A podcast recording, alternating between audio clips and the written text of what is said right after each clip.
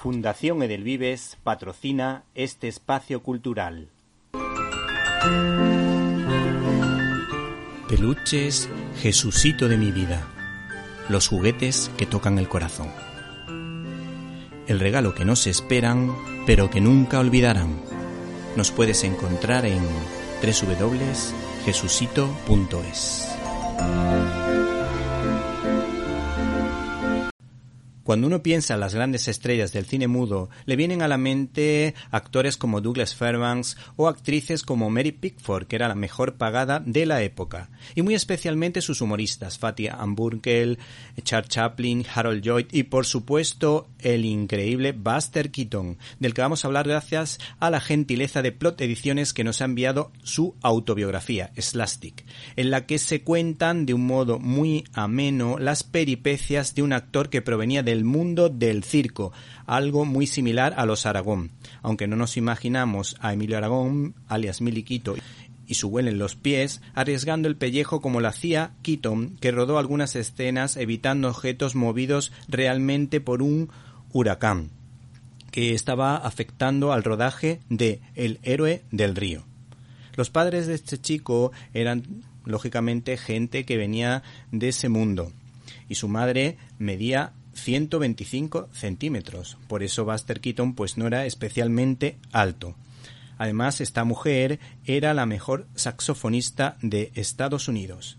Y Buster Keaton de niño también se puede decir que era un niño prodigio, pues se sabía las 75 réplicas de Mi Pequeño Lord, que era una de las obras en las que más intervenciones tiene una persona de la historia.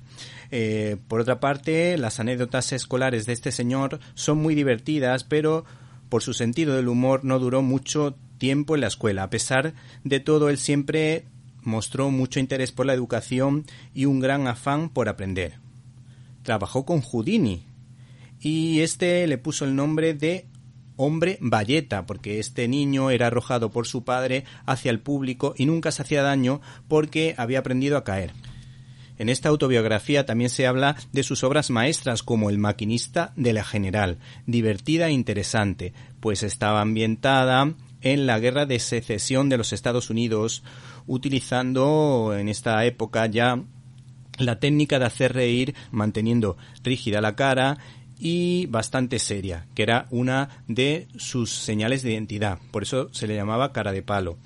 Eh, otro capítulo interesante es el que nos cuenta cómo Hollywood, con la aparición del sonoro, despidió a miles de trabajadores, pero hay que decir que menos mal que se dieron cuenta de su talento, si no, no hubiésemos conocido las obras maestras del sonoro de John Ford o el camerama de Buster Keaton, que fue rodada prácticamente en exteriores y en Nueva York, aprovechando sobre todo los domingos por la mañana, donde no había absolutamente nadie. Entre las curiosidades más llamativas de este ejemplar nos encontramos con aquella en la que un perro de Keaton se hizo compañero inseparable de la Garbo. Pero hay algo muy peculiar, que este animalito no permitía que ésta la acariciase. Nuestro Buster se llevaba muy bien con el afable Clark Gable. En cambio, no se llevaba tan bien con los hermanos Marx porque fueron muy antipáticos con él. Él quiso ponerle simpáticos nombres a las películas protagonizadas por la nadadora Esther Williams, con títulos muy ingeniosos, pero no cuajaron en la Metro Goldwyn Mayer. Pues a Escuela de Sirenas le quiso poner El Tetazo Fatal y a otra película le quiso poner La novia vestía de espuelas, pero nadie le hizo caso. Se trata de un actor leal a sus amigos y para él, a pesar de lo que ganaba, era mucho más importante las personas que el dinero y lo bien que se pudiera sentir. Trató de ser fiel a sus parejas y cuenta la cantidad de trepas de chicas que le mostraban sus encantos y se le ofrecían y por otra parte también hablaba muy mal de la prensa amarilla, pues en alguna ocasión le dejaron a él en mal lugar y a otra chica cuando realmente no había pasado nada. Finalmente, en una visita a España, un país que por cierto le tenía mucho cariño, descubrió que la gente lo admiraba y le llamaban, por supuesto, y como todos recordarán, sobre todo los más viejos del lugar, pamplinas.